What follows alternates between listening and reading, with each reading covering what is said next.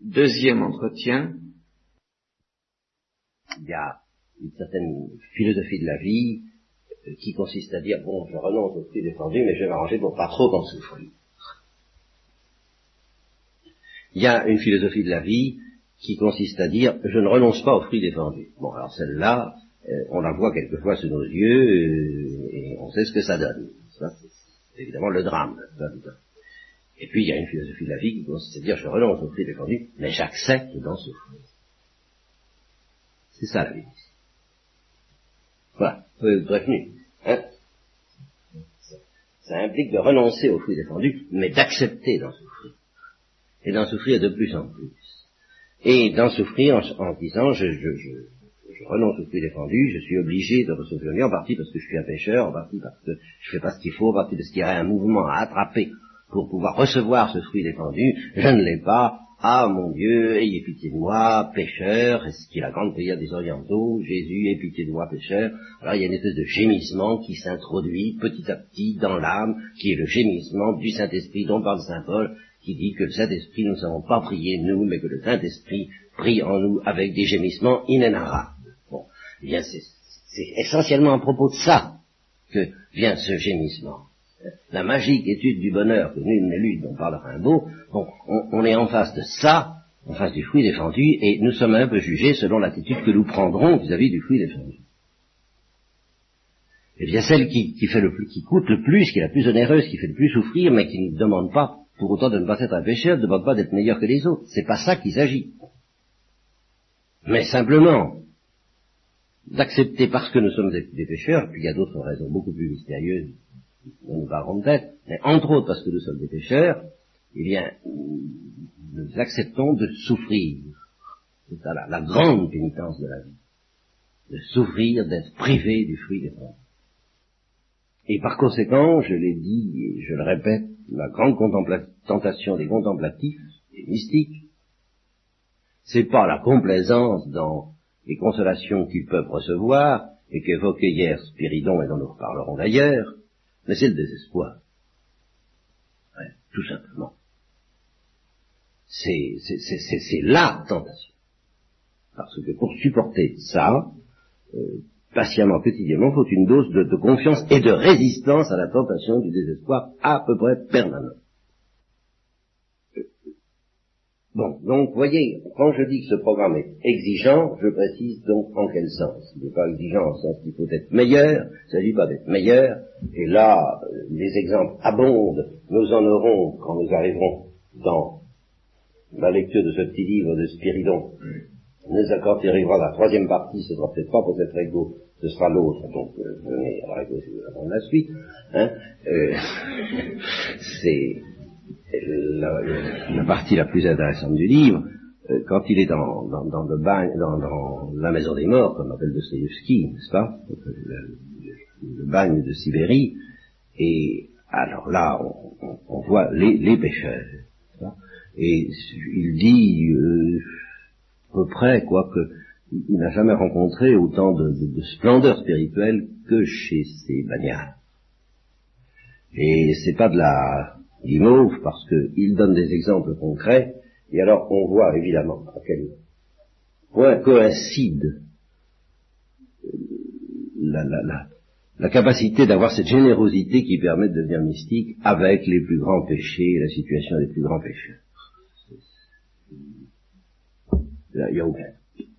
À tel point qu'il y a des moments où on peut se demander, c'est ce que toujours la spiritualité russe oriental suggère euh, dangereusement, n'est-ce pas Est-ce que le seul moyen de trouver Dieu, ce ne serait pas de commettre quelques grands péchés, là, comme ça, qui euh, nous mettraient dans, dans, une situation analogue C'est une tentation, bien entendu. Parce qu'il y a un autre moyen.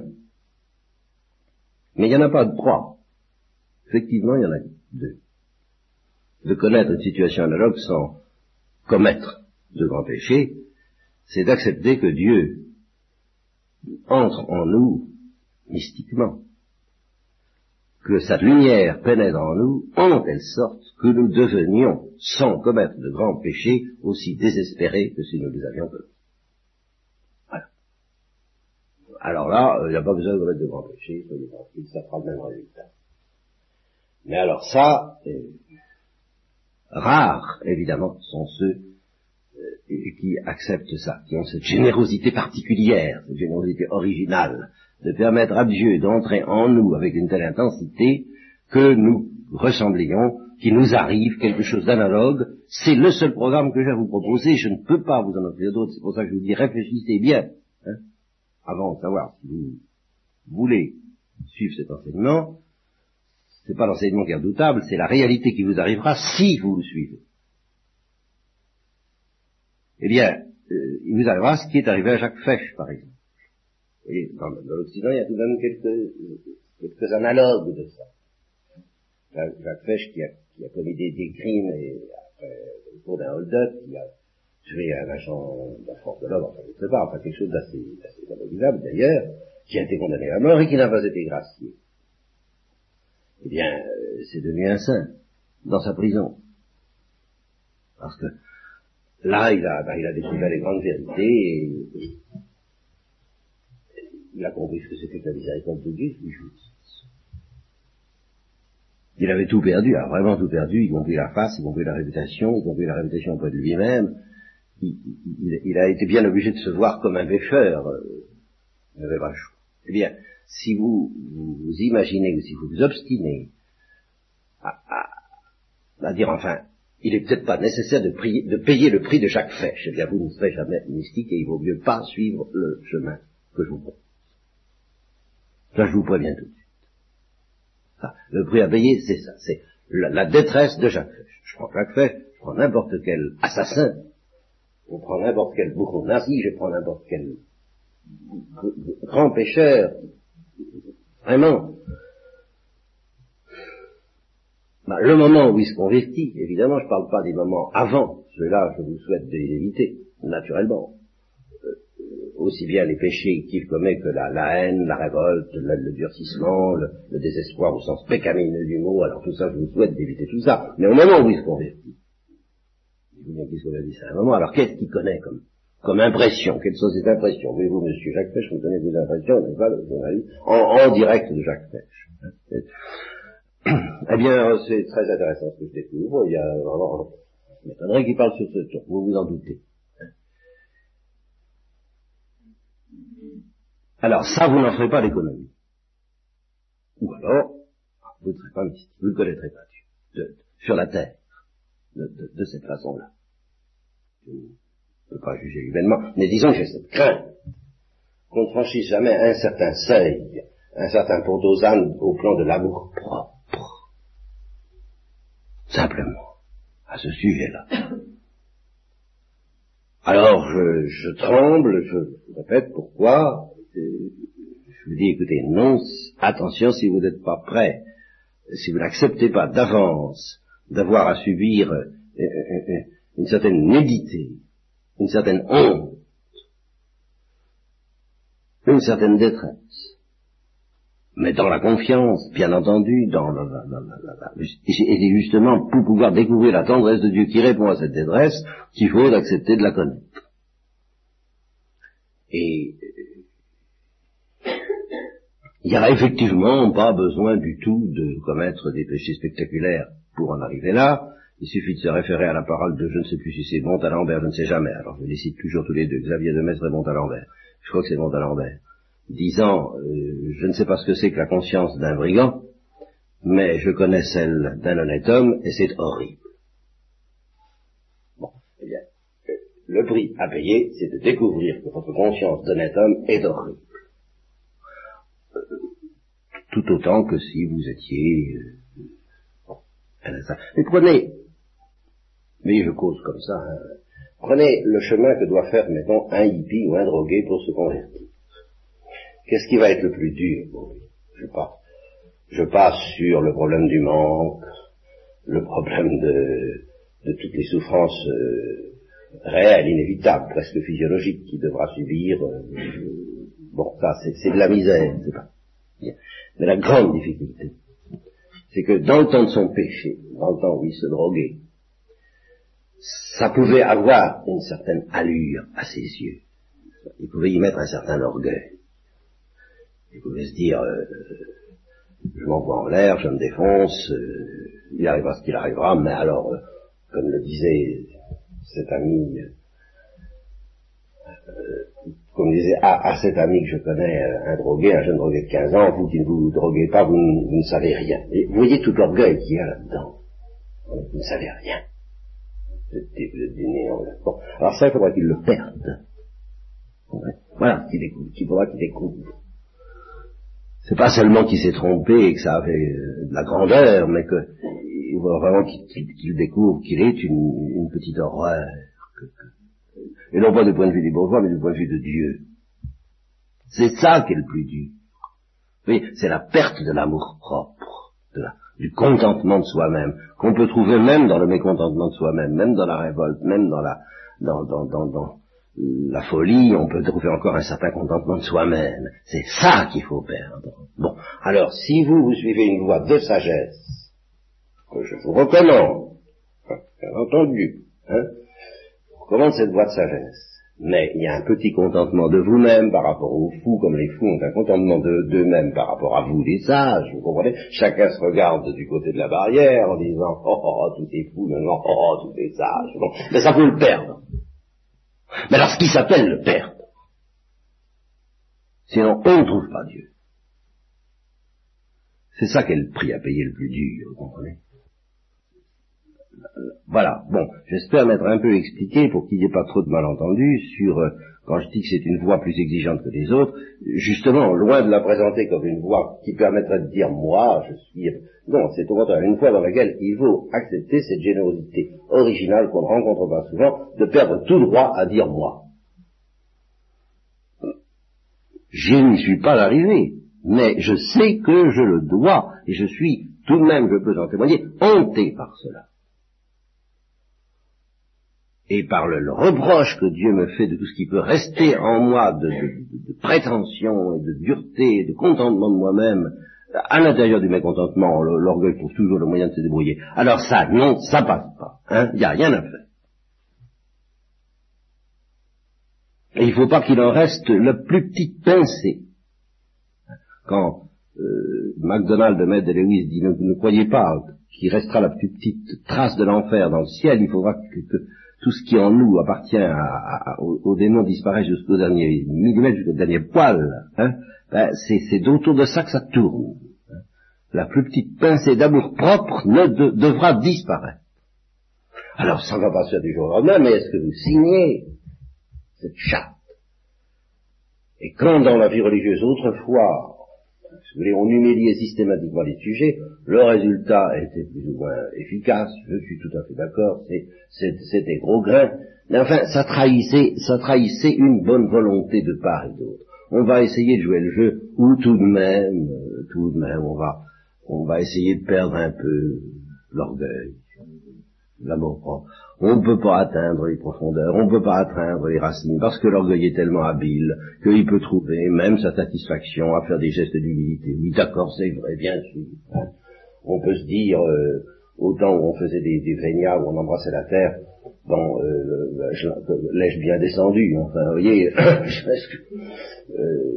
on peut mettre ça d'abord pour embrasser la terre avec une certaine élégance. Tout, tout est possible, y compris l'élégance spirituelle, y compris l'élégance morale, y compris le chic avec lequel on n'a pas peur de faire ces choses. Tous les dangers sont possibles, bah oui, d'accord, enfin, faut quand même essayer.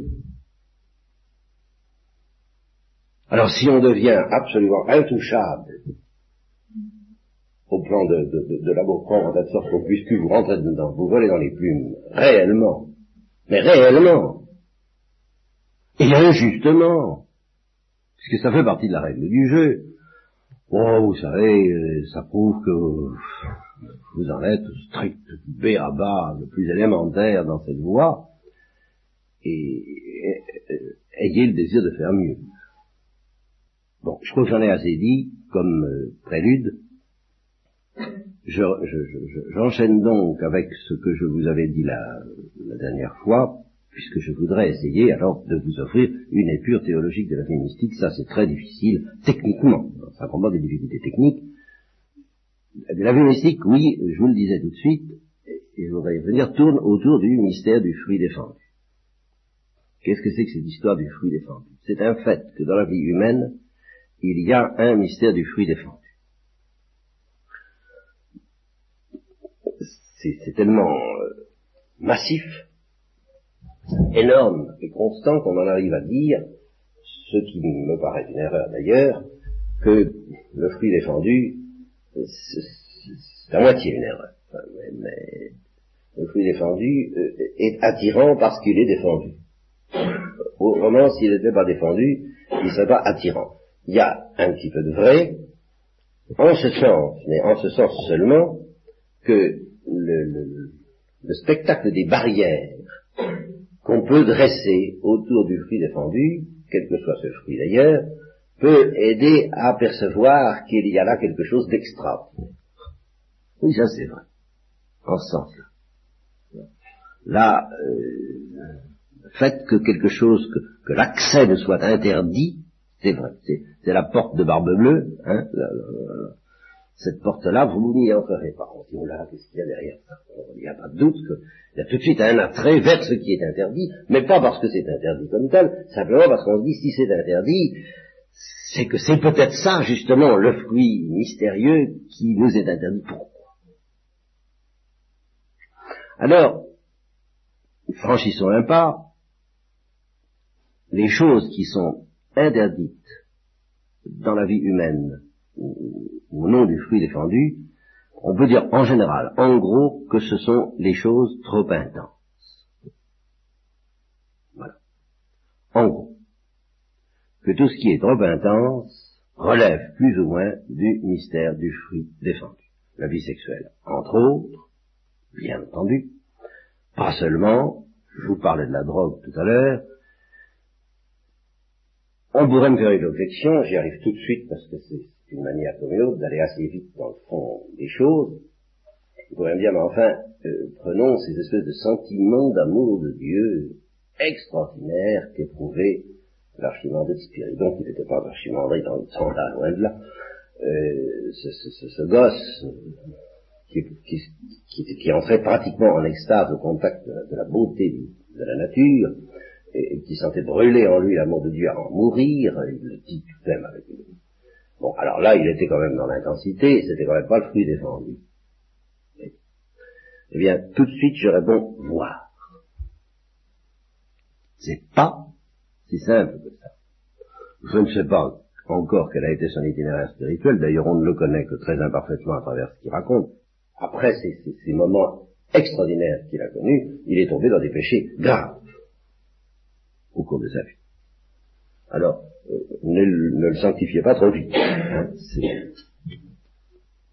Mais supposons justement, et en faisant abstraction de ces péchés graves qui, qui ont porté comme par hasard, et bien entendu autour du fruit défendu, c'est sûr, supposons qu'il entre dans un noviciat, qu'il n'ait pas cette vocation missionnaire qui va infléchir, qui va caractériser sa vie, bientôt, il entre dans un noviciat qui soit un pur contemplatif, et qu'il brûle d'amour pour Dieu, que va lui dire son père maître? Son père maître va lui dire, mon, petit, il faut pas te faire trop d'illusions, ce ne sera pas toujours comme ça. Par conséquent, je demande, moi, moi Spiridon qui brûle d'amour pour Dieu, supposons, je veux pourquoi est-ce que ça ne peut pas, que ça ne doit pas être toujours comme ça? Qui empêche ça? Où est, où est Pourquoi? Est-ce que Dieu veut s'amuser? Et voyez, voilà l'objection que pose. Est-ce que Dieu est, sadique? Enfin, qu'est-ce qui lui prend à Dieu de nous donner un tel désir d'amour? Et pourquoi, euh, pour entrer dans la vie éternelle, au ciel, dans la gloire, pourquoi est-ce que, en somme, il va falloir, et c'est un petit peu ce que le permettre lui dirait, ce que moi je lui dirais comme permettre, il va falloir finalement en arriver à considérer ces quasi-extase, comme une sorte de fruit défendu. Oui. Oui. Va falloir aller jusque là. Et alors, pourquoi?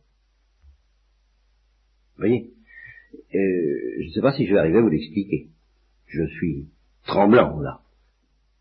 Vous, vous serez tenté de me dire, bah, euh, le fruit défendu, il est, il est défendu pas parce qu'il est intense, enfin, il est défendu parce que, dans le cas de la vie sexuelle, eh bien, euh, ça entraîne des désordres, la vie sexuelle est faite pour qu'il y ait des enfants, les enfants ont besoin d'une famille, donc il faut qu'il y ait un, ordre, une structure, il faut qu'il y ait des, des, des, des, lois qui endiguent ces choses-là. Sinon, comment la société pourra-t-elle euh, se développer de manière à peu près harmonieuse Et on peut justifier par des raisons d'ordre naturel les, les, les, différents tabous qui règnent dans les différentes sociétés au sujet de la vie sexuelle. C'est pas si simple que ça, vous savez parce que ces tabous varient quand même pas mal d'une société à l'autre. Il y a toutes sortes d'études très savantes sur l'interdiction de l'inceste. Pourquoi l'interdiction de l'inceste? En quoi est-ce que c'est évident? Pouvez-vous me dire que c'est un péché de se marier entre frères et sœurs Non plus qu'on peut toujours dire qu'au début de, l'histoire de la Genèse avec les enfants d'Adam Ève, il a bien fallu vivre comme ça. Hein Alors, si on a, si on a, si on croit au premier couple, si on est comme, comme l'Église l'a longtemps enseigné, et comme je le crois encore, bah, il a bien fallu que tout de même les filles euh, et les fils euh, euh, se reproduisent en vrai au début à l'intérieur d'une parenté très étroite. Alors l'interdiction de l'inceste, pourquoi? Et puis toutes sortes d'autres tabous, pourquoi? Alors vous savez à quel point c'est mis en, en cause aujourd'hui, et que ce n'est pas toujours très facile de définir les raisons euh, ontologiques, c'est pas là-dedans que j'ai envie de me lancer. J'y crois tout à fait à cette morale. Et à ces justifications, aux justifications de cet ordre-là. Mais, je dis qu'il y a quand même une justification plus profonde qu'il ne faut pas perdre de vue. Supposons qu'on vive, on parle beaucoup de collectifs aujourd'hui, des choses comme ça. Bon, imaginez des, couples qui soient stériles par nature. Je ne parle même pas de ceux qui se rendent stériles par des moyens qui, là encore, peuvent être considérés comme interdits et qu'on peut demander pourquoi, et que beaucoup de gens demandent pourquoi, vu qu'ils n'y comprennent plus rien, on ne sait plus pourquoi. Hein, alors, vraiment, qui sait pourquoi, vraiment pourquoi? Il ne faut pas faire ces choses. Hein. Faut réfléchir, ou alors faut répondre à des, réponses. Ça, ça, on est, on est, on est, on est condamné aujourd'hui. Ceux qui ne veulent pas réfléchir, toutes leurs réponses sautent en l'air parce qu'elles sont contestées. Et elles sont contestées massivement. Vous comprenez? Quand vous vous bornez à une petite réponse, euh, faut pas faire ça, parce que, par exemple, faut pas pratiquer la contraception ou même l'avortement. Hein Parce que ça se fait pas. C'est exactement ce que va dire le père Poyer, ce que nous a dit le père Poyer, je le cite parce qu'il a été élevé dans une famille, c'est des choses qui ne se font pas. Voilà. Alors il a admis ça parce que ça ne se faisait pas. Il l'a admis parce que, pourquoi il l'a admis? Parce que 95% des gens autour de lui pensaient comme ça. Voilà la raison. Et quand il s'est trouvé dans un monde où 95% des gens pensaient différemment, ben il a dit, au fait, pourquoi je sais pas? Et il a abandonné. Alors il est très difficile de savoir pourquoi, dans le détail des, ontologiques des choses, dans le fondement que j'évoque, de la famille, il y a, on soupçonne bien qu'il y a quand même quelque chose, qu'il y a des droits naturels de l'enfant, qui a droit tout de même à une famille, donc à un minimum de stabilité, donc à ce que ce soit quand même pas la valse des parents, le grand, le, le grand cirque euh, giratoire euh, ou euh, des collectifs. Enfin, on peut soupçonner quand même que les enfants ne seraient pas très très à l'aise là-dedans. Enfin, c'est pas tout à fait ce qu'il faut pour trouver la sagesse. On peut soupçonner ça, mais enfin, il reste encore de grandes difficultés. Et je crois qu'il faut avoir présent à l'esprit, à propos de la vie sexuelle, que la vie sexuelle fait partie du fruit défendu, non seulement pour toutes les raisons que nous disons là, mais parce qu'elle est un temps. Et alors là, on tombe dans un autre mystère, dans lequel la vie sexuelle rejoint par exemple la drogue, dans laquelle ça rejoindra une intensité à laquelle j'ai échappé de justesse, bon, je vous raconter ça. Parce que je me aperçois seulement maintenant qu'il y a une certaine intensité à laquelle j'ai échappé de justesse, et si j'y avais pas échappé, vous ne verriez sûrement pas maintenant. Vous allez, vous, vous y attendez pas, je vous garantis. Hein. C'est les mathématiques. Bah oui, j'ai des, j'ai des, j'ai des misères qui font que je n'arrive pas, je pressens ce que c'est que les mathématiques, je pressens. Ah, je pressens. J'ai tout j'ai des espèces de fascination.